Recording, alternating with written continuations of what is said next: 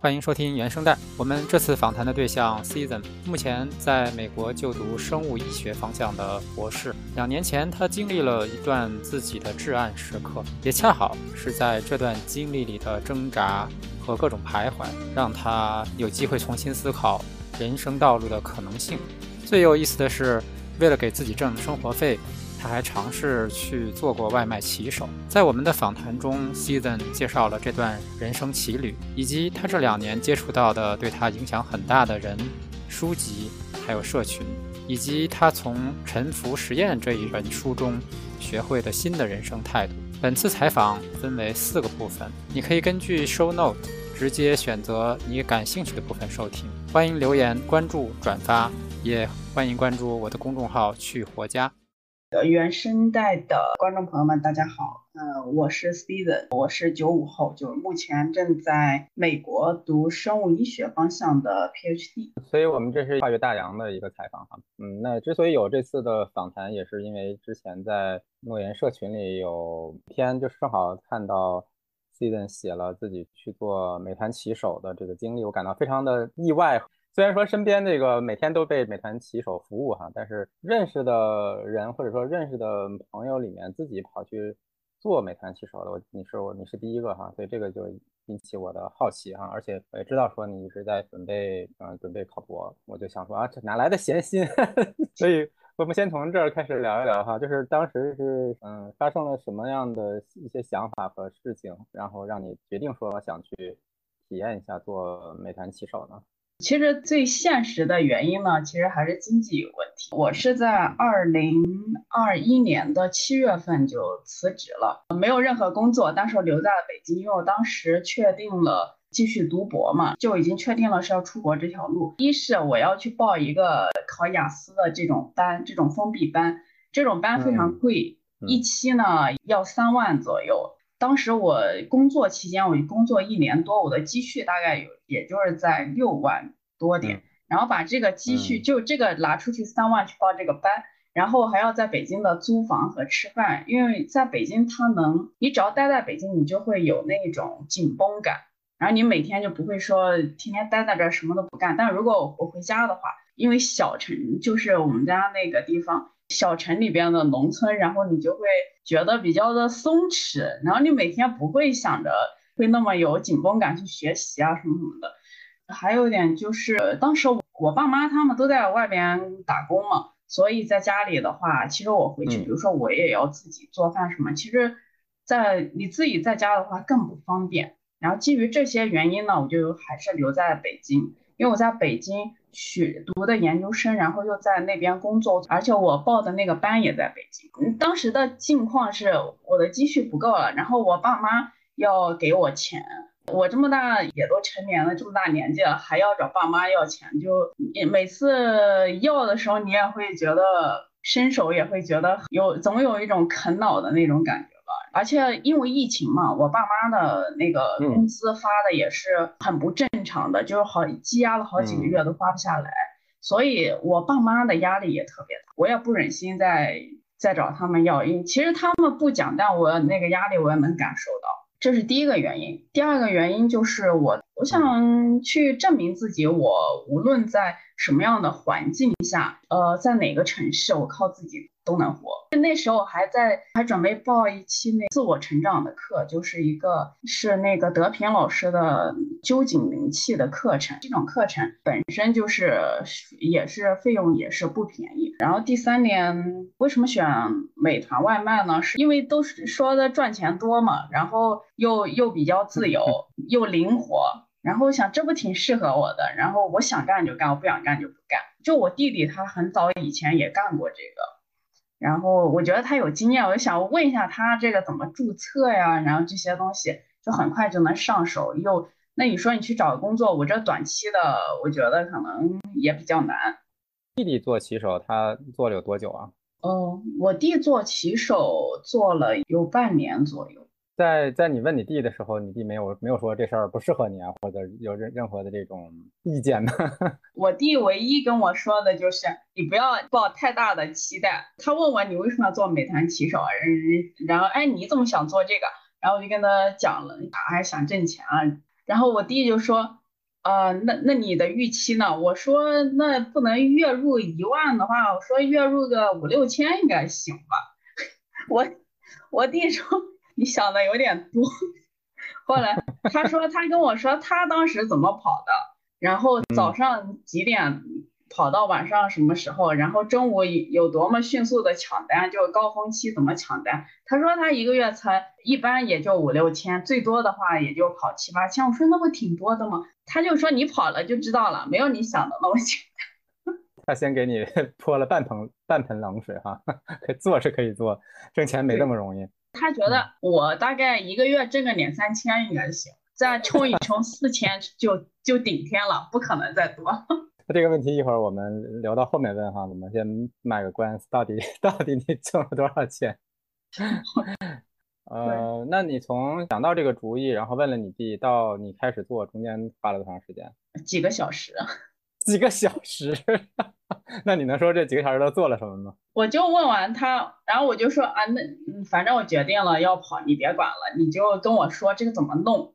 然后他就跟我说了一下。啊，你你下载一个美团的 APP，或者是饿了么众包，就是因为美团跟饿了么之前是一家的嘛，后来分开了。他说你去跑美团也行，饿了么也行，反正你就下一个他们的 APP，然后呢，你在上面注册，会有一些稍微的有一些培训，反正你只要下载 APP，然后你注册了，然后把那些培训的课程做完，然后你就可以接单了，就这么简单。我当时也就花几个小时，然后把必须的培训做了，还有很多日后就是你接的单数往上增加以后，然后再强制性的培训。但我的单量没到那么多，所以我就不需要做，我就不做了。那那这个培训是线上培训是吧？都很成熟了嘛，就就有那个 video，然后你就看一下 video，就比如说什么呃你要注意什么呀？你怎么接单啊？这一套的流程啊。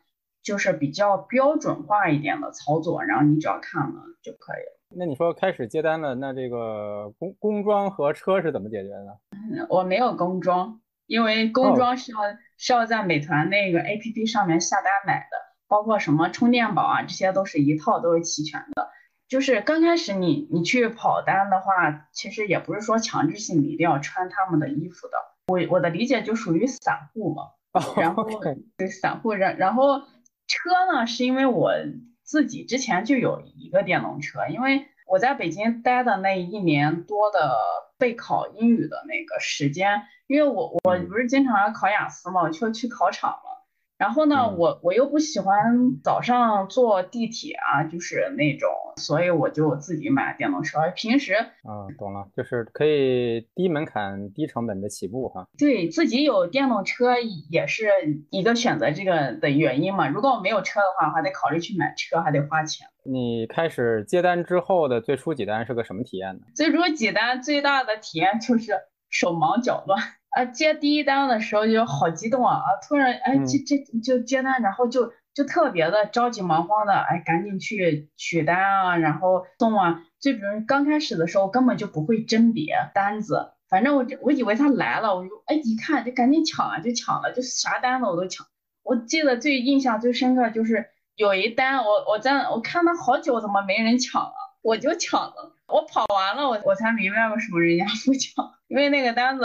挺远的，然后又比较偏，就就人家不愿意去那边，为什么呢？因为你把这个单子你取完餐，然后你给客户送去了，你要花好长时间回来，周围点外卖的那个密度是比较低的，就是说你你你回来可能就不能碰上其他的客户了，通的概率特别小，所以你就不能说你顺手把其他单也也接了。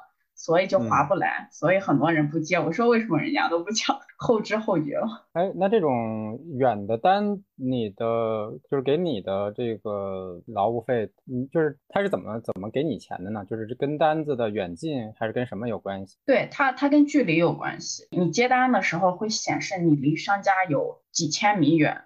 然后你送单，你离买家有几千米远，它的价钱是根据这个距离来算。OK，那那一般骑手，比如说想提高自己的每天的收入的话，的窍门都有什么呢？我我觉得，首先从大的来讲，你选择城市嘛，北上广这种城市，总的来说就是，比如说白领啊什么什么这些人，就收入相对就比较高，大家就为了节省时间点外卖啊多，所以下单单子就会多。然后像很什么二三线小城市，相对来说，比如说小县城这种跑外卖就就很少了，就是单子少。然后呢，在北上广这种城市，以北京为例的话，它也有区域的不同。你要比如说在那种 CBD 啊这种的，那它附近肯定单子就多。但你在偏远一点的，那单子就会少一些。这是第一点。第二个就是窍门，就是我觉得就是你的车，对于骑手来说，速度非常重要。你速度快的话，送单子就会更多嘛，你跑得快。第二个就是不会，就是被扣钱的概率就小，因为你超时的话是要从你的那个费用里扣钱的。我后来就明白了，就是你如果想接单多的话，你你可能不能买电瓶车，而是买那种摩托车，就就快，然后又不容易你骑半路没电。第二点就是你如果真的买电瓶车的话，你一定要买大功率的，跑的也会快，然后还要有两两到三组的电瓶是备用的。你这你现在的车的电瓶正在正在供你使用去跑，然后你其他的电瓶是在充电的。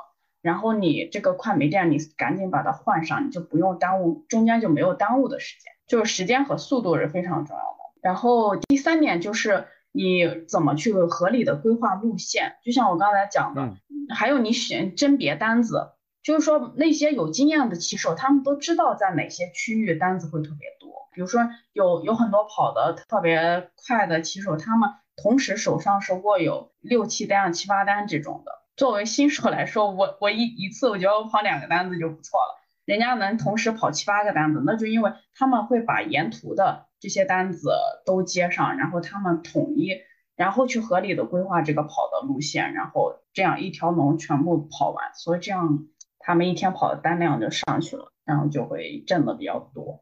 那你当时做的时候，一天就是在跑这个美团骑手的，你会花多长时间呢？每天？我从早上七点多出去，然后跑到晚上七八点钟，一天也能跑。中间吃饭也回家吃饭，但是比较简单，可能一天也有个十到十二个小时。哦，那那很辛苦啊，那也是一份非常完整的全职工作。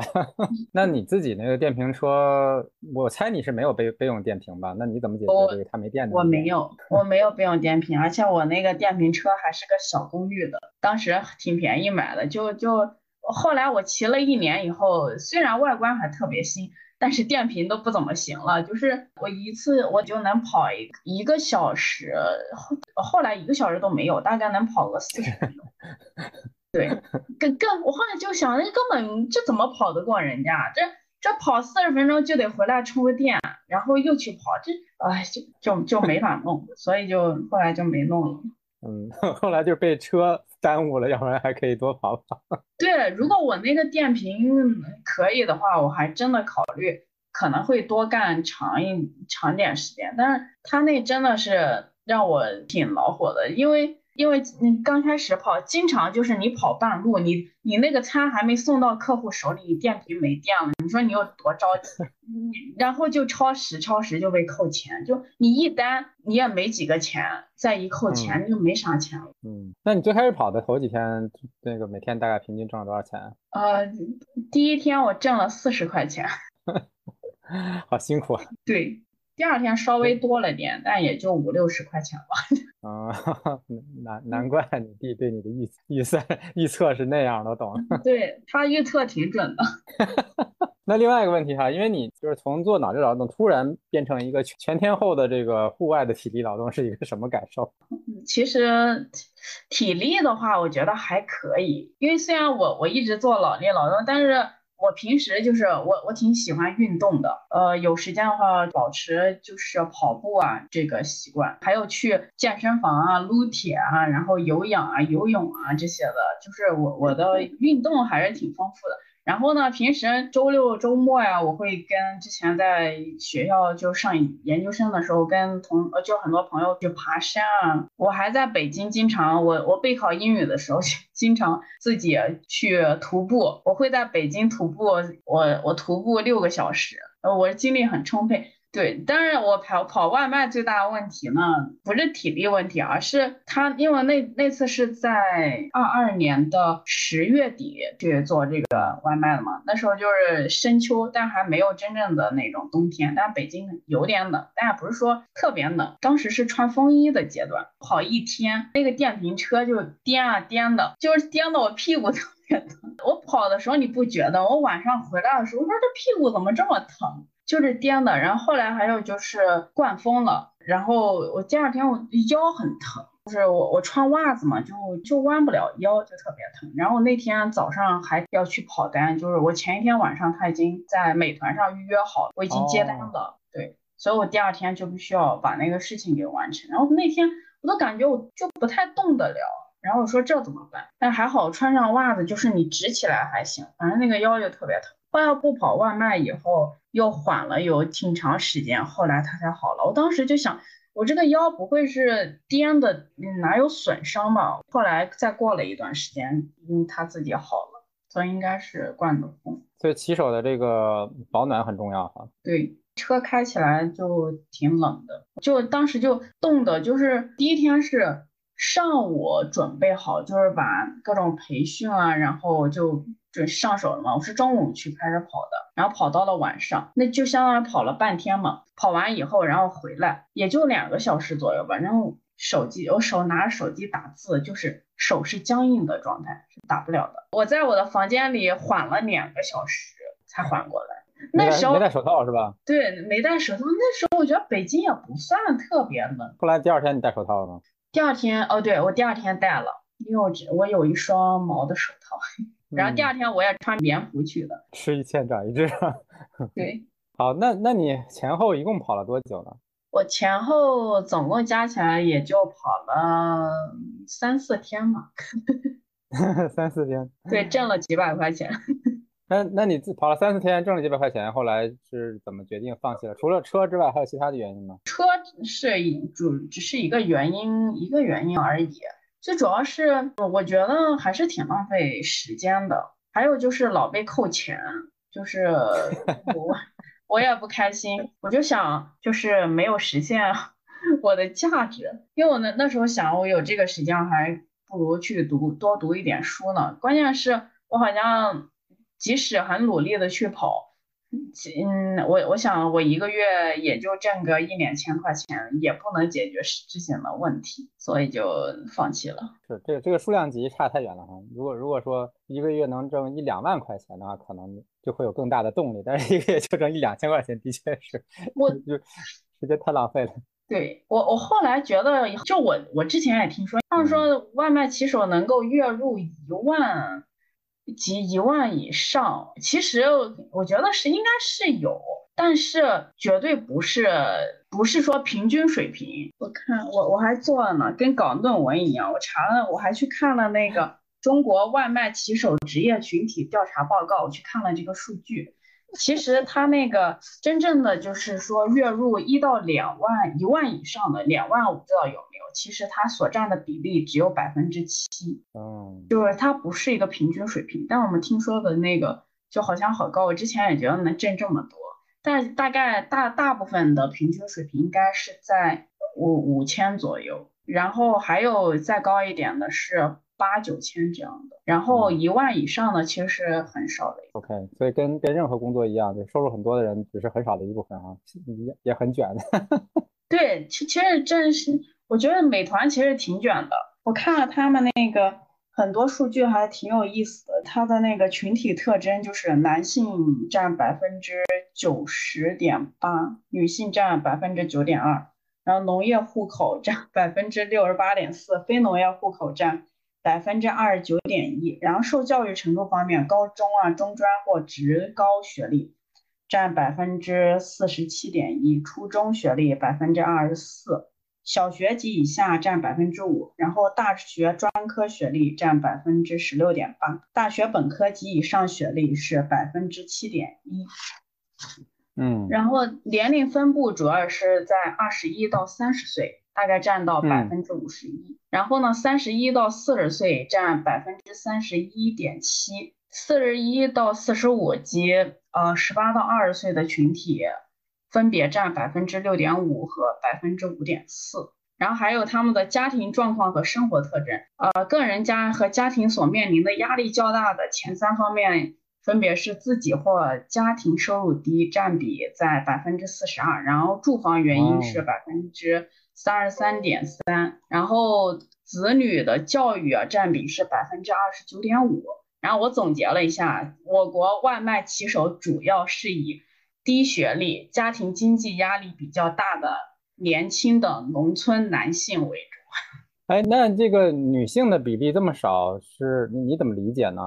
就是我我看这个外卖骑手群体调查报告嘛，然后这个报告时间是二零二零年的十月份出的。看完数据呢，我我提出了自己的一个那个叫那个假设，对。嗯，呃，当然这不一定对啊，这是我自己的假想。我当时就想，我我觉得还是可能跟女性在社会的角色定位以及跟骑手的工作强度有关。就是一方面，虽然说现在就是有一个很热的话题，就是女权嘛。不过我觉得可能社会对女性的那个定位以及期，就女性的定位和期待以及。女性的自我定位，然后在就是几千年传统文化的影响下的改变，它不是一朝一夕的。然后如果就是女性，她假如她去做骑手的话，然后如果她不接受这种工作强度，那么她是竞争不过男性骑手的。那骑手他也有 KPI 的呀。你如果竞争不过男性骑手的话，其实比如说你做的好的男性骑手，他会有相应的奖励的嘛。然后那那女性就是比较的占劣势了。然后我觉得，然后第二个是，如果女性接受这种强度，那么她们就不太可能说有很多时间去照顾老人和孩子，而且婚姻可能也会出问题。所以这其实我觉得还是回归到了我说的第一点。就是一个社会适合有家的女性，对，就是女性对女性的一个定位和期待吧。然后，而且骑骑手的群体的学历普遍也比较低嘛。然后，低我我觉得低受教育群体的女性对女权的关注可能会关注度可能更小，也就是说，她们更容易更容易受传统文化或者社会公序良俗的影响。所以说，综合以上，我觉得可能是女性骑手比较少的原因。但这只是我的想的，我没有去呃调查或者是数据上的支撑。明白。你刚才说的时候，我想想这这里应该再加一个论证完毕。好的，OK。啊，那我想那个问一个题外话，因为你弟弟做过骑手时间更长哈，就是说做一个骑手，在骑手之间，他们有所谓的成长路径嘛？就是。因为我之前就知道做那个做快递，他们不是也有什么分区域嘛？他会有点像什么区域负责人啊什么的。就是做骑手有类似的这种普通骑手以上的这种职位吗？有有，据我所知，就是还有我跟我弟弟的聊天啊，再结合我看的一些我查的一些资料，就是美团骑手，如果你做的好的话，就可以升到队长。队长以后，然后你可以做站长助理，然后你可以应聘站长。然后再到区域负责人，大概是这样的一个晋升的路径。如果你做到站长以及区域负责人，那就其实就是一个管理岗位了。呃，然后美团现在它有一个站长培养计划，然后骑手转岗计划、骑手线上学习平台啊，还有骑手发展奖励，呃，这些晋升和学习通道。不过，怎么说呢？我觉得他们也就是美团也在往这方面努力，他们可能已经也意识到了这个问题。如果不提供这些晋升岗位的话，就是就是说，或者是说他们提供这些学习和晋升的通道的话，是更有利于或鼓励骑手们去对去就是更多的人去加入这里的。这个这个每年就是晋升到站长等管管理岗位的骑手，大概也就在千名左右。而美团每年的骑手基数是多少呢？是一百万，所以晋升比例在百分之零点一。啊，这比例好小。对，对他们，我我在网上查了资料，我没有看到人算，但是我算了一下，因为我看到的数据是说有千名的骑手晋升到管理岗，然后基数是一百万，那我这一算，这晋升比例不就百分之零点一吗？千分之一。所以还还是挺挺难的。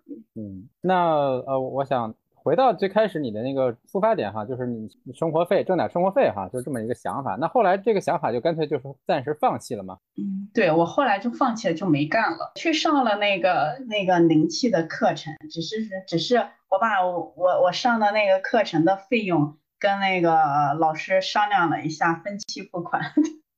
我我以为你要了个折扣，你要要了个折扣，这这就比你做外卖可有效多了。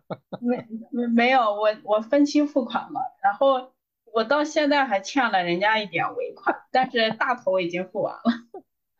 OK，好的。嗯，哦对，还有一些补充的，就是你补充。嗯，对，其实就是我觉得那个做美团骑手，就是可以总结一下吧，有需要哪些特质，就比如说。其实我我觉得最低一点就是一定要身体好，因为送外卖其实是一个九九六的工作，甚至是超过九九六的工作。我指的是那种你想挣的比较多一点，可能都没想到，看起来好像挺自由的。然后呢，其实据统计，外卖骑手他其实每周的平均工作是六点四天，每天的平均工作时间是九点八个小时。然后，其中百分之六十一点六的外卖骑手一周七天都在工作，然后百分之五十五左右的骑手是平均每天工作八到十个小时，然后有百分之三十六点七的外卖骑手平均每天工作超过了十个小时。这个表明外卖骑手的群体的工作压力是相当大的，所以我觉得如果没有一个好的身体，也是扛不下来的。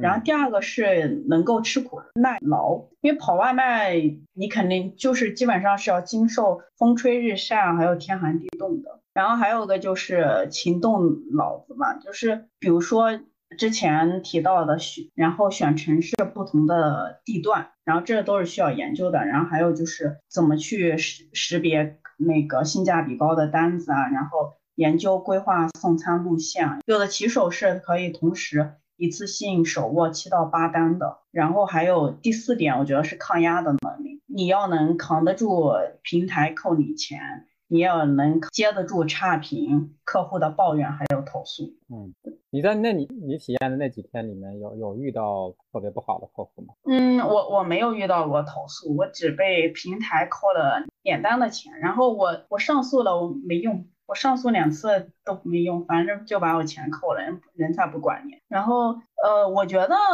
在我在北京送外卖，我觉得北京的整体素质还还是挺高的。我当时我我那两单不是被扣钱了吗？我超时了。我我当时为什么超时？是因为我在路上我的车没电了。嗯。然后还好我离那个呃目的地已经不远了，大概然后我是跑着过去的，跑了，但也跑了有十分钟，我觉得。然后 有的，因为有的他那个商家呀，或者是买家，他住的比较的，就是他他竟然在地下，然后弯弯绕绕的，你很难找。然后呢，有的买家呢，他他住的那房子，比如说就是北京比较老的小区了，然后呢，加上一些呃疫情啊，比如说封锁啊什么的，然后你又要绕，然后就就更困难，你就很难找，因为有时候他导航都给你导错了，你很难找到那个。然后找到，然后就超时了嘛。超超时了以后，然后我我很抱歉，我就说实在不好意思，我说那个呃，因为车子没电了，然后你又又没能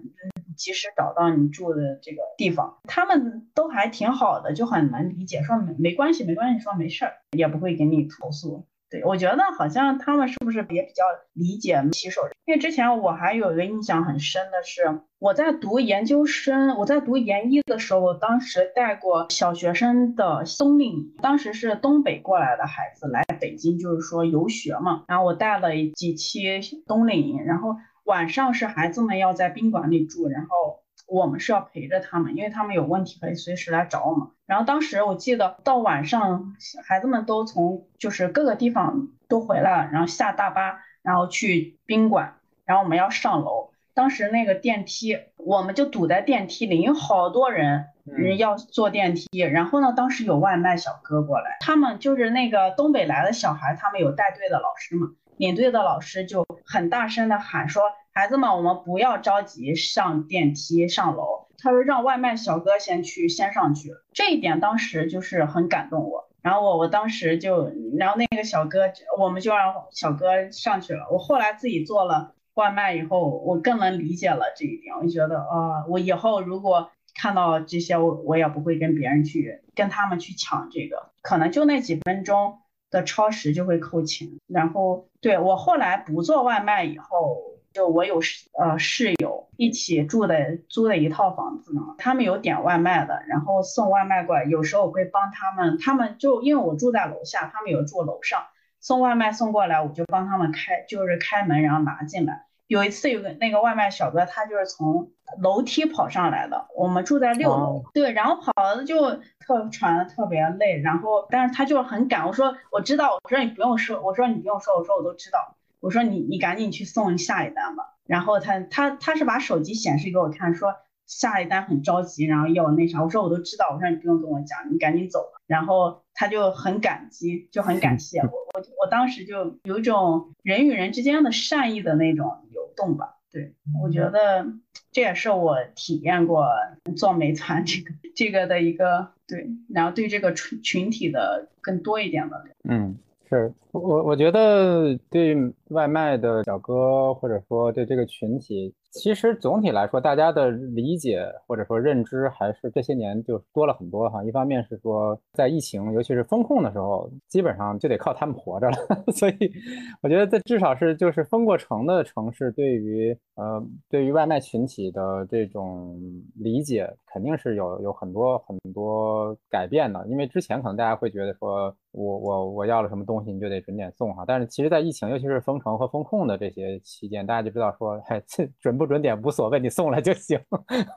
其实我觉得我的转变最开始是从我弟弟跑外卖开始的，因为他在我不知道他跑外卖之前，我是觉得，我其实之前还觉得外卖小哥有时候挺讨厌的，因为。你看到他们在那个大路上骑个骑个车窜来窜去的，也不遵守交通规则，也不看红绿灯，然后你就会觉得挺讨厌的。然后呢，就天天在那就是各种匆匆忙忙的咋咋呼呼那种的。然后后来我弟弟跑外卖的时候，是因为他跑外卖的时候他受过伤，就是摔过，就为了赶时间，之前他的腿那时候还是夏天，就摔的挺严重的。然后就我我当时看了，我就哇，就就挺心疼的。后来不让他跑，其实也是因为爸爸妈妈很担心他的安全问题，后来就不让他跑。其实据统计，外卖小哥基本上是每五分钟就有一个外卖小哥出事故。当然，这个事故不一定说就是一定是没有性命，但可能就是受伤啊什么什么的这种都算。然后大概五分钟就有一个人，所以还是挺不安全的。就美团它的那个平台的机制嘛，那你就是超时就要扣钱。我为了不想扣钱，那我就要就要拼命的去赶时间。你赶时间又想多送，然后那你红绿灯什么的，你肯定就不太去 care。嗯，是，这是这是大家对那个。外卖群体就像你讲的那个比较有意见的那个一方面哈，尤其当被他们抢路啊，或者说被他们闯了红灯啊等等。当然，另另一方面就是也知道他们这个生活的，嗯，应该应该是说我们我们说被被系统逼的哈。前两年有篇文章挺火的，就是每一个小哥都是算法下的一个棋子。嗯，是的，是对我送外卖那几天，我也想到看到的和我感受到，我就觉得哇，这个这个每一个加入美团的。外卖小哥就是他挣的，他接的每一单挣的每每一分钱里边都有一部分是交给平台的，相当于对每一个加入的都是为美团打工。嗯，那当然自己也挣钱，哎也美团解决了劳动力的问题。但有时候我刚开始送的时候还是觉得我我挺讨厌他这种机制的，可能觉得比较的，我当时觉得 有点没有人情味。对。不过可能也能理解，他要是平台一个运作的话，可能也需要就是这些制度和规章的，还有这种机制来保证吧，保证它的效率。平台平台是从从他们自己的角度来讲，可能最开始这些这些平台多的时候，其实大家烧钱烧的很厉害嘛，所以把这些钱都挣回来，也是他们自己的 自己的一个运作压力哈。好，我们我们聊一聊第二个话题好吗？OK，好，就是跟因为你刚才你已经提到了哈，就是你在准备雅思考试的同时，还在还报了一个这种灵性课程哈。其实挺好奇的，就是你作为一个作为一个理科生哈，那一般来说我们对理科生的这种理解都是呃没有想过要去发展灵性的这种长，或者我们叫内内在成长啊。即使有，这个比例也是很低的哈。所以所以你是什么时候开始？你接触到这种内在成长的课程，然后是什么东西吸引你会持续的在这上面，嗯，不管是付出时间、精力还是金钱的。呃，袁哥刚刚讲的也是对的，就是就是，当然我觉得也是对理科生的一个刻板印象。但是从比例上来说，确实大部分理科的，可能我我现在理解也是说，因为理科生他如果是脑子，就是他的头脑被训练的更更强大以后。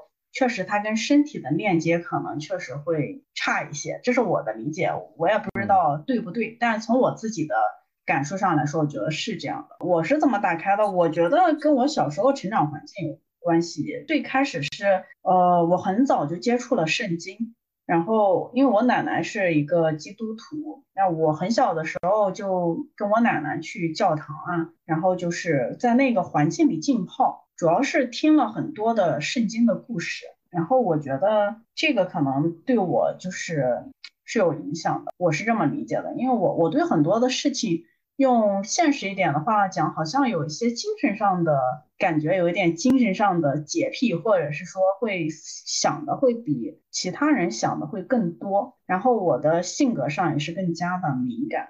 我问一下你，你跟你奶奶去的教堂是？是什么什么样的教堂在哪里啊？是村子里的教堂，还是镇上教堂，还是什么样的教堂？呃，我跟我奶奶去的教堂是我们那边的村子的教堂，对，然后是属于那种家庭式的教会的那一种。对我当时特别小，当时大概也就是会走路吧，大概四五岁那样的。OK，那那你知道当年这个这个是怎么传到村子里去的吗？嗯，当时这个我还真不太清楚。就记得我很小的时候就已经有家庭的那种教会，我奶奶一直都在家庭教会。但是但是我知道我们那边的村子也是有呃那个有那种大型的教会的，然后离我们那种家庭教会其实也是不远的。大型教会的话，就是在国内比较就是被承认的教会是那种叫三字教会嘛。然后北京啊、上海这些大城市也都有很多的大型的教堂。嗯，但我当时去的是小教堂。呃，这个只是说好像对我的灵性是有一个预备的作用。嗯，对。然后后来开启真正的开启内在的成长之路，其实我觉得应该算是二零二一年的呃。十月底，对，呃，我是七月份辞的工作，对，然后我二零二一年的十月份主要是，呃，是因为失恋，是因为上一段感情的破裂，对，然后当时就就挺痛苦的嘛，然后就很难受，然后就我觉，然后那时候就想就读了很多书，就心理学的书啊，然后看书，因为看书我会让自己平静一些，去。其实是为了疗愈自己嘛，看看书，然后可以通过看心理学的书，然后又涉猎了灵性方面的很多书，然后呢又加入洛言。其实很大的转变是加入洛言，呃，加入洛言是二零二二年的一月份。我看洛言的奴隶社会的文章很久了，就是我读研的时候就已经在看奴隶社会的文章，但是但是一直。就是还是犹豫没有加入，后来因为失恋这个事情，我就我就加入洛言了。加入洛言呢，我当然想，哎呀，我这我好我好难受啊，我我要我该怎么办？突然，你知道最最神奇的 就是，当时刚好加入洛言没几天，我还是新手。然后呢，我看到有个洛友，就是叫郭娇，郭娇他那个，对他 刚刚他好像刚他约过你教练，然后他当时呢刚好。他好像是有一篇教练的那个动态置顶过，我当时就看到了，我就想什么叫教练，然后好像，然后就是好像能解决什么样的问题，然后就想，哎，我这个是不是可以找个教练？然后我就问郭娇，我就去找他，说你怎么了？我就跟他说，我最近失恋了，然后我觉得很痛苦。然后他说，哎，那你这个，嗯，你这个事情很紧急啊，那你你赶紧去约吧。然后我就说你是怎么怎么约的？然后他就说，呃，他约过你，约过李元教练，然后说说你也可以去什么，去有意思平台啊，然后去约一下李源教练，或者你社区里你也可以发一个动态啊，然后置顶去找这个教练。他说很多教练现在正在。就练习的阶段嘛，然后是可以，呃，有客就是招募这些客户的，说你可以刚好去。然后我就在洛言发了一条动态，就说失恋的事情，然后说有没有人可以给我就是教练什么。当时微弱就接了，微弱就说可以给我教练，然后我就跟他约了，他总共给我教练了三场，然后我这个情绪啊什么的就就就释放出去了。后来我这一段感情算是就是好了，我的一些愤怒啊，然后我的一些呃恨，然后一些还遗留的爱就都释放掉了，然后就觉得挺神奇的。然后呢，我我又想着说感情的事情哎解决了，我就想哎呀，我好像又有职业上面的困惑，然后我就我又去约约了你嘛，然后我当时就想，因为当时元哥在。洛言也是很有名的嘛，哎，我就我这一个默默无闻的小卒，然后怎么去约这些大咖呢？哎，然后我就一看你在有意思教练里，然后我看首次预约六十九块钱，我说这么便宜，这个必须得去蹭，还必须得把握机会，然后就在有意思平那个教练平台去约了你，然后我觉得。那一次可能也是现在我们有这个对话的一个缘分的开始了。后来跟微弱的教练以后嘛，然后我又加入了一个公益群，教练群是微弱给我拉进去的，我就进去了。那里边就好一群大家都想学教练的人，因为公益它就是。现在是免费的，然后你可以把你的话题抛出去，然后很多人就别人就会接住你，然后你就会跟人家聊啊，然后然后那个群里呢又有好多好玩的东西，我在里边链接了很多人，就还有有那个人类图啊，然后阿卡西阅读啊，然后家族系统排列啊，然后究竟灵气啊等等等等，然后就又接触了这些很有趣的工具，我比较喜欢尝试很多新鲜的这些事物。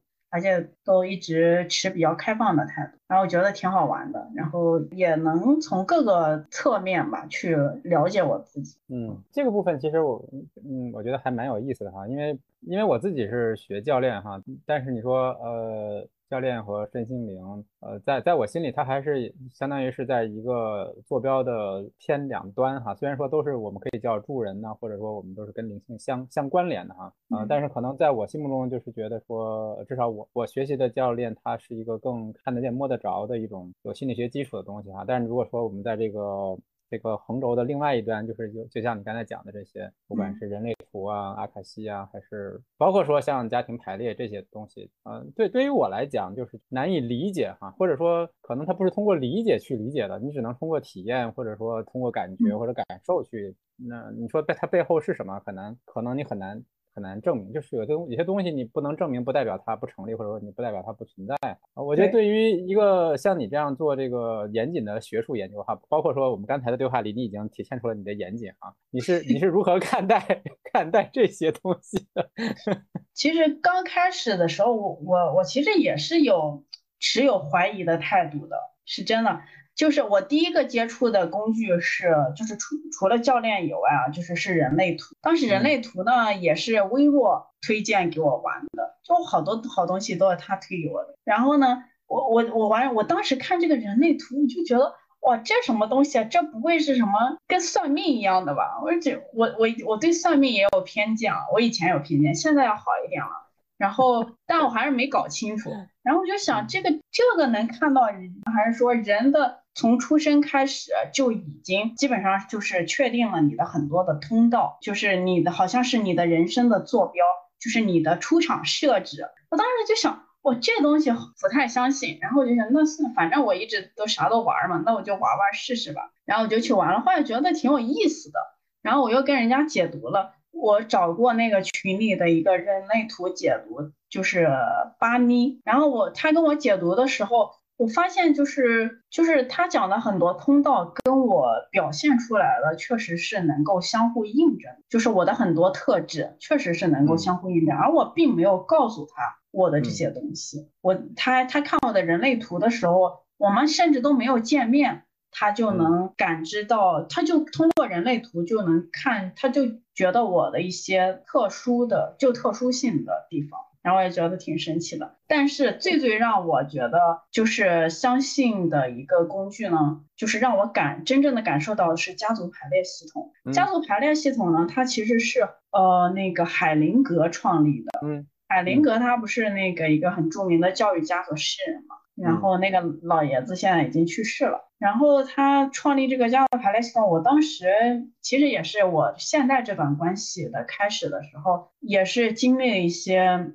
嗯，关系不明朗，以及说我觉得痛苦的一些地方，当然是我跟我的另一半在这段关系里痛苦的地方，就是些问题吧。德平老师嘛，他他那个在他在北京有一个工作室嘛，然后呢，我就跟微若他们，我们就去他工作室玩儿。然后呢，当时我们几个天天在那，然后就开始就德平老师就给我们排搞家族排列。然后说，那你给我排一排吧，我跟我的那个另一半的那个关系。然后他给我排的时候，我当时就是我做完以后，我简直震惊了，因为你在被排列的时候，你在进入，因为他的他会让别人做我另一半的代表，然后再找一个人做我的代表。然后当我们都进入这个场域里的时候，我感觉到的是一股是一种看不见的东西，但你能感受到。好像是一种能量，或者是一种场就进来了，进到我们身体。然后还有我在为给别人做代表的时候，我能感受到，就是说，比如说我我心我的心里会感觉到心往下沉，或者是堵，这些是很真实的感受。我在给别人做代表。然后还有当时微弱是给我的另一半做代表，当时微弱的那个那个表现，就是说他说出来的话，他的动作。就跟我的另一半简直是一模一样，你无法想象。就是我觉得只能用能量和场来解释，我觉得我不能做任何解释。但我当时就被震撼到，不是震惊，啊是震撼。然后我就觉得这个东西确实就是。你看，你看不见，但不代表不存在。那我觉得这个东西的确是，呃，如果说我们说天底下有各种各样的工具哈，就它是某些人可能适合某些工具。我我我现在是这么来看哈，就是它可能特别适合你，但是可能也不见得就说适合所有人。但是反正你跟他有感觉，你跟他有连接，你就用它就好了。是的，对。还有我我也学了灵气嘛，我学灵气的时候。你能，我我能感受到，因为我学了以后会给别人做疗愈。我给别人疗愈的时候，其实是我自己是一个通道嘛。我给，然后那个灵气是宇宙间的那种，我们说是宇宙间无条件的爱，它通过我作为通道，然后传送给我疗愈的那个对象的时候，嗯，对，然后呢，我们两个都会被疗愈。我我这一点是我我我给别人做疗愈以后，我整个人会很通畅。很平静，然后会感觉吸收过能量。这个对于这个没有接触的人的认知可能是一个挑战哈。在我们家，我像就是跟灵性接触的这些相关的东西哈，还是通过我通过我太太的影响，因为她比较喜欢这些东西。很多年前是我我太太她先接触了那个萨提亚嘛。哦。那但那那个时候是因为我们家有老。老大出世出生之后，然后也是家庭关系啊、亲子关系上的一些嗯一些困扰，然后他先接触了萨提亚，也是通过一个朋友嘛，啊，他觉得很有用嘛，然后然后然后我我就跟他去上了一个课哈，当然那个时候已经对我来讲是个突破了，对于一个理科生来讲上一个萨提亚，呃，如果要是没听说过，就就觉得这啥玩意儿。所以那个时候就很早了，那那那个时候他先接触的，然后后来还有很多东西都是他先接触。但是像比如说像你刚才讲的人类图，就是他也在，他也他也学了，然后他也在用，那我就觉得说这个东西可能就对我来说，嗯，和我不是那么的匹配，就是我的特质不太能够上手这种东西去用。当然你也可以说这是可能我对我自己的限制哈，在目前目前来讲是这样的。对，但是以前就是，比如说照我这样的个性哈，就是我我可能是更呃理工直男，就是以前可能是更理工直男这样的特性。以前以前其实嗯就会嗯咱们说接，先别说接受了哈，就会觉得说这什么东西，就会觉得有一种，哎，你你你怎么会，你怎么会去花时间研究一个这么不靠谱的东西？以前会有这种，你如果倒退十年、十五年，可能就会有这种想法，现在就不会有了，现在就会完全是一种更开放的心态，就是就像刚才我们讲，反正我不理解的，不代表它就不对哈，或者说即使我看不到的东西，也不代表它不存在，我就能够更坦然的说你喜欢，你能你觉得有用，你就你就去，这是这是每个人，我觉得这是每个人。不同的，嗯，不管是道路啊，或者说特质，都是都是都是 OK 的。对，你看你这才十年、十五年，已经从说这是个什么东西，到现在 已经能说我可以跟别人很好的谈论它了。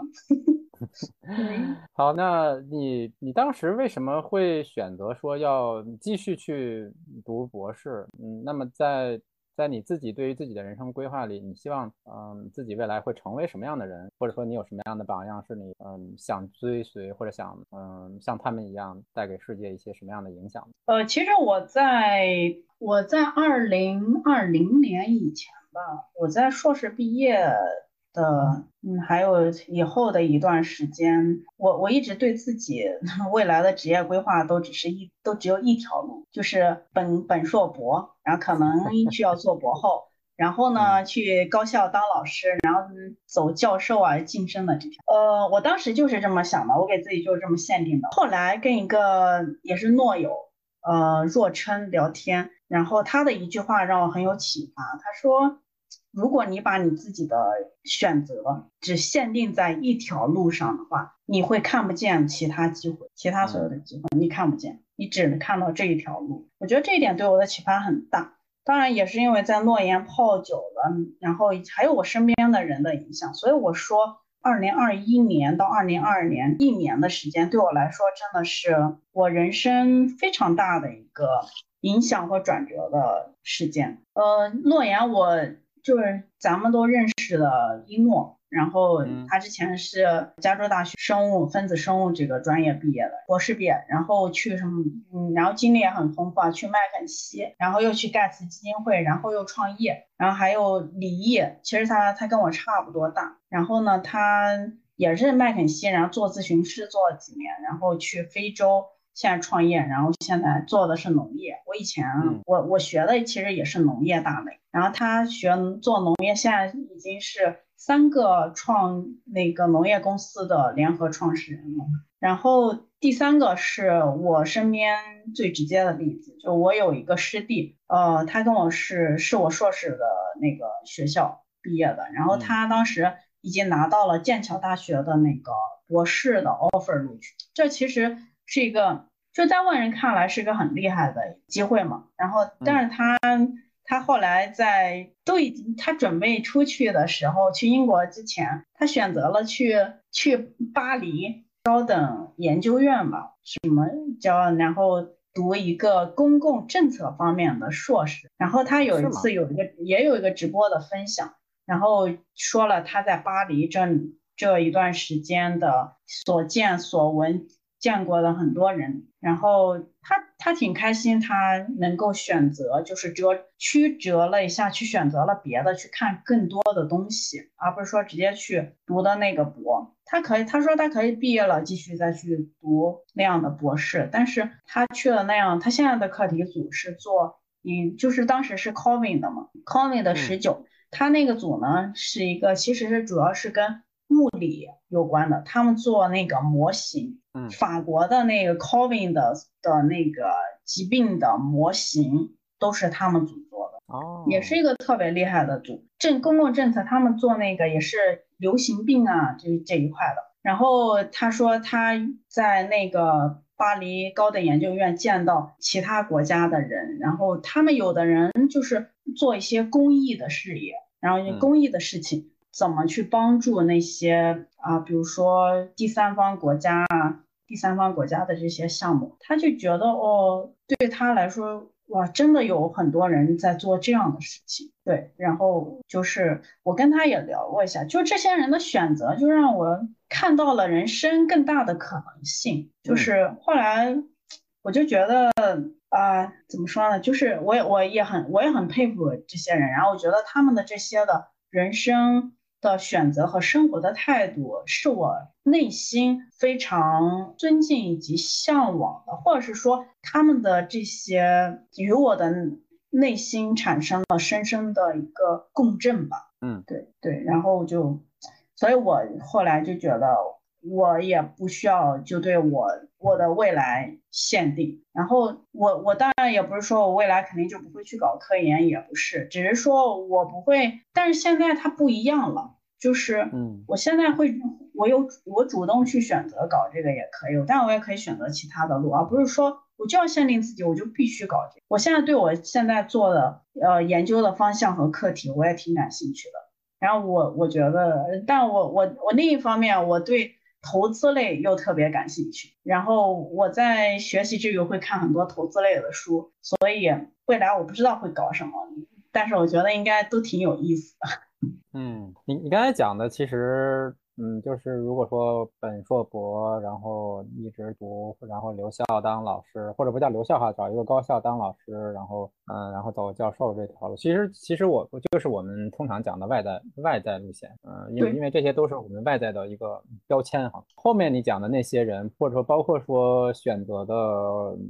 宽度和多样性，其实更多的是来自于内在的，我们叫做内在的，嗯，心路历程。就是你的内在如果够宽的话，你的外在才不会限制你啊。但如果说你的内在和外在就是那一条，嗯，你就会觉得说，如果我不这么走，人生就不知道怎么过了。嗯，对我，我之前就是有这种感觉，就是我我读博，其实，呃，我之前一直是想着说我一路是这样走的嘛，我没想到中间会断。这个断对我来说是一个，是一个，是一个，是一个很诧异，但是也是因为断了，我经历了人生很黑暗的时候。你你别人可能不知道为什么你读个博有那么黑暗，因为我当时，呃，准当时就是首先是我不知道我中间会断，然后我会有，一是这个断了，我不知道我该去哪了，就像我一直就这就瞄着这一条路，我不知道我其他路在哪。因为我之前没有考虑过，还有很多的恐惧。因为比如说我要去，我不读，我我博士断了，那我那我去工作呀，我去工作，我当时都没有，我甚至都不，我以前都不去看啊那个什么什么秋招啊、春招啊这些场，我从来都没去过。我后来就觉得我这个大学啊、研究生，这是我这是我 非常后悔的地方。我就觉得即使你不去，你也可以去了解一下。但我当时就。觉得哎呀，我就会想，我是要读博以后当教授的人，我又不会去去这样去去公司。然后现在我觉得现在就是啪啪打脸，然后又那那几年又经历了以前啊，就是老都都是导师求着学生读博，后来在我想读博那几年，就是没有坑，你知道吧？然后就就就是就很难，就很卷，好多人都想读博。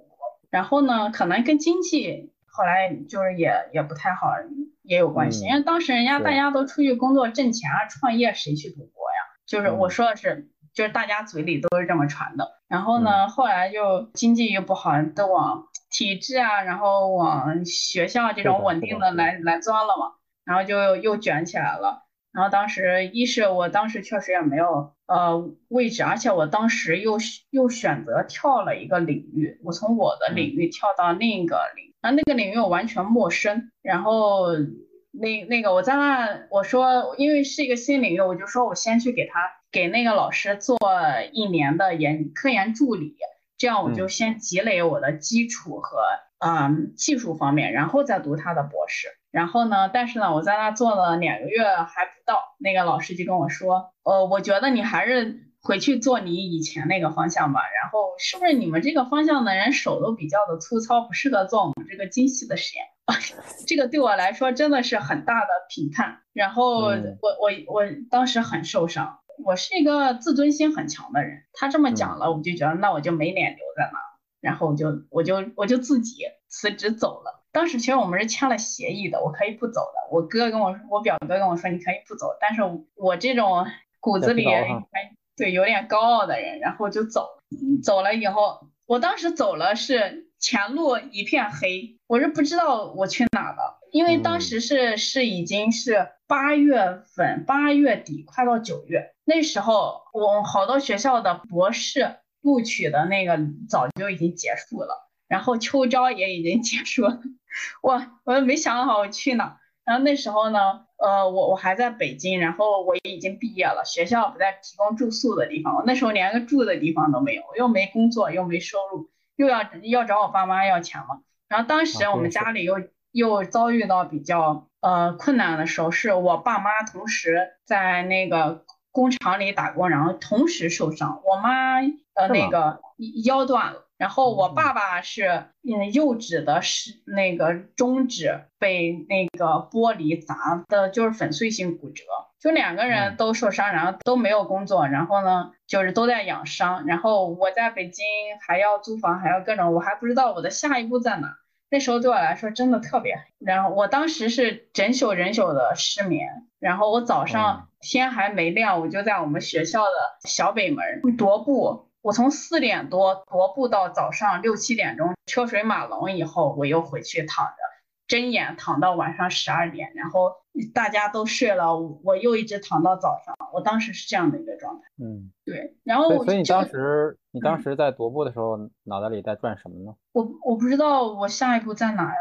然后我有时候我会在学校的石凳上，校园的石凳上一坐坐一天，就是不知道在哪，但我又不想回去。因为我觉得我要是现在回去，又没又没读上博，又没工作，我觉得愧对江东父老，五年见 就都。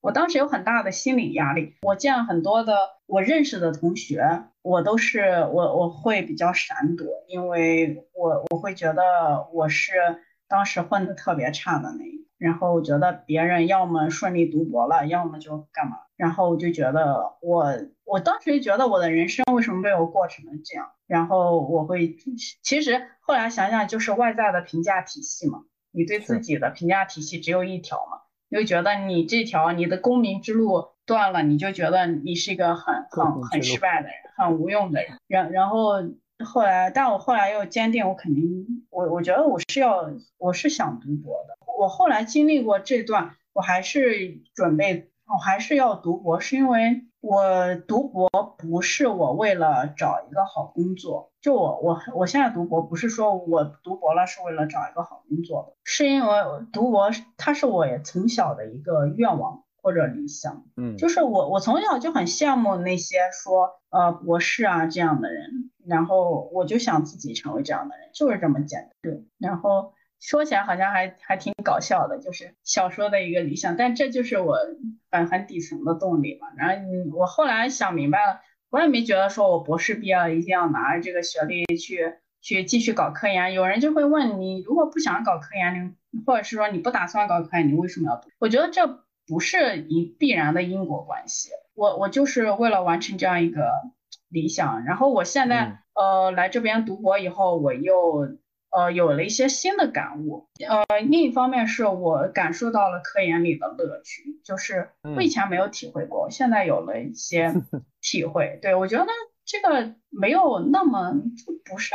嗯，我觉得有时候搞科研也挺有意思的，发现很多的呃，探索很多新的东西吧。然后其实我就是也比较喜欢探索一些新的东西，只是我之前可能嗯，在环那个环境下可能没有这种激起激起我的这个这股热情。然后第三，我会我是觉得我想明白了一些事情，就是我觉得作为一个博士生，他接受的一个。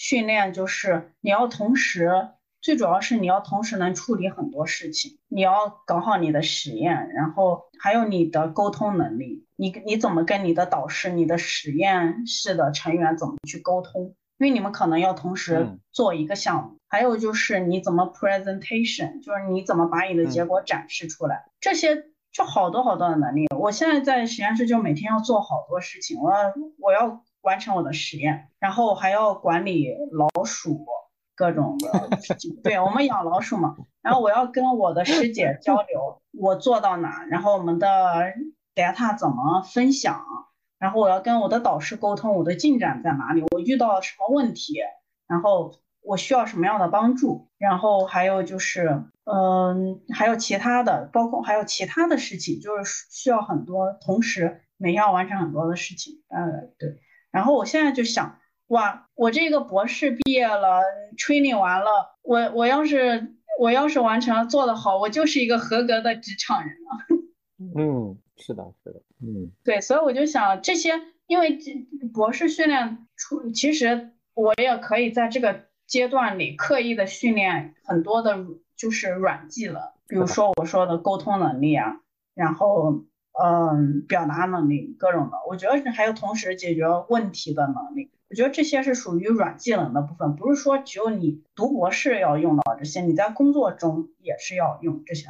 我我在你刚才的描述里，我看到的一个变化哈，就是说和你以前的那个变化，就是因为你说中断哈，就如果说不中断，可能你会用以前的思路来赌博，就是这是你看到那条唯一的路，所以嗯，它就是好像一个正确答案，你就得这么做哈。但现在它变成了一个你中断之后，你重新考虑一下，这到底是不是你想做的事情，然后你最后答案说是的，我想做啊，然后这个时候你再带着更多的你的发心会变得更。更多元哈，不只是说我要完成一个，嗯，我的学业的目标，里面包括说你的你的软技能的能力，包括说你的小时候的梦想，嗯，好像你就能更加享受这个选择哈，而不是说被被迫来完成一个任务，你的心态也发生了变化。对我，我现在觉得，我现在觉得好像没那么痛苦，就是人家都说，之前之前我在国内的时候，我我跟我师兄师姐们交流，师兄就会说。啊，读个博，那你不得扒几层皮？就每次还没读的时候，好像就已经说，就已经感受到那种，哎，很很难，很不容易。然后我来了美国以后，我不是说现在就就多容易。然后我来美国读博，很多人就会跟我说，哇，你去国外读博的话，比你在国内要承受的压力和难度还要更大。然后我承认，你刚来的时候语言很多的问题是有障碍。但是，嗯，好像也不是说也没有大家说的那么难。我现在天天像像我没有毕业，但我感受到我没有觉得说，我觉得每天你只要很好的去把自己该做的事情做好，然后结果就是很好。我觉得这个过程也是很有意思的。我现在觉得，如果有时间问题，我觉得我四年博士也可以毕业。然后，如果我想，嗯，攒就是做的更深入一些，然后发一个比较好的 paper 去，就是说，其实不是说更好的 paper，我觉得应该用，呃，去更深度一些的成果的话，我觉得可能五年毕业。我觉得有点小学那种课文，就是呃小马过河的那种吧，就是有人觉得它很难，有人觉得大部分人觉得难嘛。但是我我觉得真正去做的话，好像也并这中间肯定是有困难，因为你要发现新的东西，你可能是需要很多的，比如说也可能会走弯路啊，或者一些困难去解决，那肯定也不是说就很容易。但是好像也没有说大家说的那么难，这是我现在的感受。我觉得这好像也是也从侧面验证了你的特质里其实是有有跟科研之间相相符合的地方哈，因为科研这件事情也的确不适合所有人。我之前看过我的我的性格特质叫那个研究性的哦，对 MBTI，然后我我是我适合这种。研究性的工作也适合呃思考型的工作吧，就是所以，我我喜我我比较想喜欢的职业呃，比如说 VC 啊，然后就我的特质里也是可以做这个的。然后对科研的话，现在因为现在有兴趣了嘛，以前没什么兴趣。如果想搞科研的话，也是可以，就是都能做。嗯，好，呃，我觉得这个这个部分也蛮有意思哈。现在大概理解说那段对你来讲最黑暗的经历啊，原来是那么一种黑暗哈，就是有点像这个人生所有的选择都被掐死了，那个路断掉了的感觉，是吧？是，但不过但其实是自己把自己掐死了。是的，但当你看到选择之后，就会觉得说，哎，当时的自己这个眼光也太狭窄了，会有这种感觉吗？对呀，我现在觉得，哇，我这么棒，我值得更多的机会，我为什么要把自己限定更到那个机会啊？是因为我后来也反思到一点，我觉得像我们就是不是说我，而是我认识的当时的周围的人的圈子，大家好像觉得。哎，我读了博士，我我我就一定要去高校搞科研，要不然就浪费我读这么多年书，要不然就是哎，如果我实在就我首选一定是高校，如果去不了高校，那我就去啊，当然什么考公务员这些就是比例小一些嘛，那我大部分要么去高校，然后要么那我就去公司，对吧？但我一定都是从事本专业的工作。因为他们的脑子，我以前也这么想，会觉得我一直学的都是这个专业，我毕业了我不搞我这个专业，那我那我读这个有什么干嘛呢？那我读这个岂不是浪费了我的时间？我觉得这其实是一种限制性的东西。我我并不觉得说，那那我现在觉得我对投资很感兴趣。如果说以前我想都不敢想，哇，就我这学的，我又不是学金融专业的，我怎么能拼得过别人？我怎么能跟别人？我怎么能做这一行呢？然后我会觉得不可能。我现在就会觉得，如果我想去做的话，我也可以。我不觉得我不可。我刚才有点有点走神哈，就是因为我在回想咱们今天这个。聊的这一路，我觉得很很奇妙哈，就是其实我们一开始只是聊了你人生的一段很小的一个叫什么小实验哈，就是去做煤炭吸收，其实它有点像一个实验哈。虽然说你在那个时候可能也也可以说生活所迫哈，但是现在回头看，它更像是一个一个实验一个体验。呃，但是呃，可能在在此之前的很长一段时间，你的呃你的人生的实验精神已经发展出来了。就是以前可能对你而言，实验室实验只能发生在实验室，现在对你来来说，整个人生都可以是实验。对，哎呀，毕竟我是那个《沉浮实验》这本书的忠实，也就是个实验。我真的《沉浮实验》的《沉浮实验》就是度过，带我度过了我人生比较艰难的时刻，也带我度过了非常关键的选择。对，就是我来我出国读博士的时候，这又是一个小故事了。就是我之前，呃，我不是申请出国读博嘛，然后其实我刚开始呢是想在国内读博，也就是那一段啊，去给别人做实验室做实验助理，然后人家，然后我就我又因为高傲走了的那一段，然后就说那我就去。其实我后来还有，就是我又去工作，工作我也是在我硕士的学校做实验，做科研助理。其实我当时还是抱着要在国内读博的希望，但是后来这个条希望再次破灭，出国是我的 Plan B。然后我后来说，那我那我就只能出国，我就坚定了就出去了。出去了以后呢，没想到走通了，因为我的家庭是不可能负担我。出国读博，读一个博士的费用的。嗯，如果出国读个博士，加起来的费用肯定需要一百来万的。而且我所在的威斯康星州的消费水平还是相对低的，所以一百还也是要我算了一下，也得要一百多万。然后呢，那那我现在我家也不可能拿出来这个钱。那我我当时申请的是国家留学基金委。是留学基金委给资助，但我当时呢，其实我已经毕业了有两两年多了，就是快对对两年多了，所以我已经不算是应届生了，而且我也我也工作过嘛，所以已经不算是应届生了。然后呢，当时申请的时候，我当时申请留学基金委的时候，网上提交材料的时候，是还是通过我我硕士学校，我是那个中国农大毕业的，然后通过农大的平台提交的提交的材料，然后到了国际我学校的国际处的时候。国际处的老师，这个老师呢，就是他姓梁，然后这个老师现在跟我是很好的朋友。就是这个梁老师，当然就说你这个问了我的情况，当时要填材料嘛，然后说你这个，那你这个不符合啊，说现在现在国家留学基金委不允许，就是说的新新的条例是是那个往届生是不能申请的，然后。但是当时我这个项目是从学院里选拔，然后报到学校，所以我在学院已经是学院公示了，通过了。然后学院发了通知，又是说往届生可以申请，而且我一直出国蹲这个项目蹲了好久了，就一直看，一直蹲着，就是瞅着这个机会呢。然后我就后来，我当时嗯，就经常会问那个我们院的负责人，然后老问，就比较关注这个。后来。我就跟这个当时那个学校的梁老师跟我说，我不能申请。但是我当时，当时如果是我平时啊，说以前我肯定会非常的炸了。我这个机会对我来说这么重要，我说你跟我说不行，我肯定炸了，我可能就会跟他在群里吵起来了，有可能。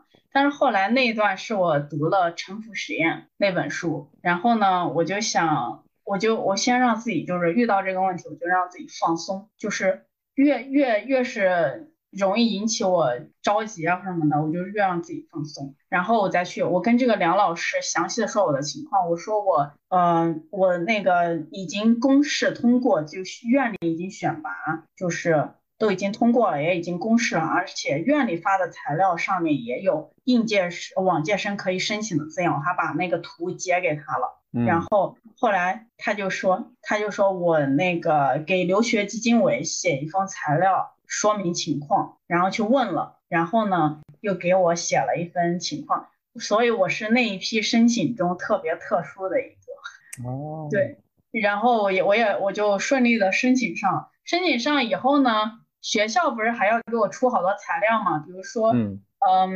我，然后我当时不是已经毕业了，我在学校研究生院已经没有档案了，我也没有学号，我什么都没有。然后呢，好多材料，学校因为各个部门他可能也是负担有一定的责任嘛，所以人家就不愿意，不太愿意去担这个风险，让人家就。就不愿意给你弄，就很很就就就说你这不行，你这又没学号，你又不是学生了，我怎么给你盖章？然后那个梁老师就亲自打电话把那些要盖章的部门都打了，然后这条路通畅了。还有就是我去开盖章的时候，我就始终都抱着感恩别人的心，然后对那个老师也对给我盖章的老师也表达感恩，然后就。后来就很顺利，我就一切都，其实，在外人看来好像也不太可能这个事情。然后后来我跟梁老师还成了很好的朋友。我来美国以后又需要一些材料，然后他也在国内都给我弄好了。然后另一方面就是，嗯，还有就是中美关系不是不好嘛。然后我留学基金委是中国政府，所以你出国的话，我的师兄师姐们前面。批次的没有，就是我们学院或者整个学校都很少有出来。就我们院除了我这几年没有人派出过，就来美国没有能拿到签证的。然后呃，对，就很难。然后太多了。对，别人就都问我，你为什么选择美国？中美关系这么差，你你选择美国？然后我说，我就觉得我就是觉得我是要去美国的，我不知道为什么，我就是有这种感觉，所以我就。顺应了这个这个感觉，这个生命之流。然后我没有想那么多。然后呃，然后还有好多人，就是一个是签证被拒，还有就是很多人他不选择美国，他们都直接选其他国家，比如说欧洲啊，像瑞士啊这些国家，他们都去那了。河南都不选美国。然后导师还说，为什么只有你一个人联系我？大家都不想来美国。我我导师是个华人，然后我就想。然后我就说不是啊，老师，我说不是，大家不想来美国，是不敢来。我说这签证又拿不着，那怎么来？然后我导师说，那你怎么敢来？我说那那我这个国际形势我又没法控制，对吧？然后那我就只只做自己能做的。然后我就说，我觉得我就是会来美国。其实当然还有一个原因是，当时只有我导师给了我 offer，这个我没有跟他讲，笑死。然后，嗯，对，然后后来就是我来美国也是在我，然后我导师是我的导师，一路鼓励我、陪伴我，然后帮我就是，然后就是整个申签证申请的过程，然后我就是那个幸存者，就是我们院唯一一个来美国的。哎呀，这几年你的身上的故事真是太多了。对我，我也觉得很神奇。然后呢，而且这我要说的，回归到那个主题，就是我这所有的事情，真的从你从外在看，很多人看来觉得不可能，而且概率特别小。因为我我们就从我们看到的嘛，那我们院确确实实从一九年，从一九年，我觉得应该是应该是一一九年开始到。二零到我出国前，没有一个来美国就是公派出国成功的，没有一个。那那这样就我当时就就有人遇见，就就人家就不知道你为什么会选美国。那我当时就我我没有想那么多，然后我签证的时候我也没有想那么多。我当时签证确实也被 check 了，但我也没有去，我我只是我 check 一个月，然后我只是说。我只是相信我，我我就是相信我会去美国，然后就对，就就就是这股相信吧，也没有做其他什么事情，然后所有的事情就就是如如期的超乎了所有人的想象，也超乎呃，我觉得不算超乎我的想象，因为嗯，怎么讲呢？就是就是我觉得就是从我心底来说，我是坚信这一切都是顺利的。但偶尔在现实里，我确实也会有一些恐惧的部分。然后，如果从现实的角度来看，确实也是把很多不可能的事情变成了可能。但是这一切都不是我做的，我我觉得我就是听从了，就是冥冥之中的安排了，然后顺应了这样的一个生命之流。嗯，对，就是臣服。嗯嗯，好，我们时间也蛮长的哈，所以我我想我们来，呃，今天就差不多到这儿哈。结束的结束之前，嗯，你有什么想分享给原声带的听众，关于你这段不叫这段哈，这几年的人生经历带给你最大的一些体体会和收获，你想分享给大家的是什么？我我很喜欢。呃，有一本书的标题就是那个叫嗯，美国的哈佛呃，哈佛的一个应该是一个经济系的教授的一本书，是你如何衡量你的人生？How will you measure your life？那也是我微信的那个微信。对我微信就用那句话作为我的那个签名。对，是美国哈佛商学院教授克莱顿·克里斯坦森。对他这本书，我之前全对我都读了。他的标题就是那个《创新者的窘境》和《创新者的基因》的作者，他是研究创新的。哦，对，嗯，他你说的那本书我没读，但是我读了他这一本，就是《How Will You Marry Your Life》。我最喜欢的是他这个这个。这个这个题目，然后我觉得这这句话可能可以概括我这一两年来的转变吧，就是内在的转变，就是我对自己，我衡量自己的人生，呃，变化了，就我不再以那种单一的路径去衡量我自己的价值。嗯，还有就是我最近比较喜欢的一句话是，呃，一生只有一个职业，就是学生，就是。一生都在学习，都在接触新的东西，然后永远保持开放的心态去接受新的事物。然后我我觉得对我来说也是很受用的。然后就是对所有的呃遇到的人和事都心怀感激。对，这这个是这一点是我这几年我觉得从外在来看我比较顺的，就是一路很很顺的一个嗯很重要的原因。即使是呃我遇到一些呃困难的时候，然后我我还是。总我就是对别人心一直心怀感激，然后就是得到了很多很多人的帮助。我就我真的觉得出国这所有的事情不是我一个人完成的，不是我做的。除了我去顺顺应生命之流，就是在我顺应生命之流，我完全放手的时候，有很多很多的人被安排来帮助我。然后完成了这件事，我是这样理解的。我从来不觉得说是靠着我自己的力量完成了这件事情，呃，所以我就觉得，哎，嗯，所以我可以给观众、听众朋友们推荐两本书，一个是《沉浮实验》，一个是《不羁的灵魂》，都是同一个作者写的，都是 Miki。然后其中《沉浮实验》是一本非常容易读的书，然后。大概我觉得一天你就能读完了。不羁的灵魂的话，它就是比较深一点，就是他对我是谁呀这些的论证会就是挺就可能要费脑烧脑一些。我读的时候我就觉得挺烧脑的。对，但是我这个《沉浮实验》这本书，我觉得是。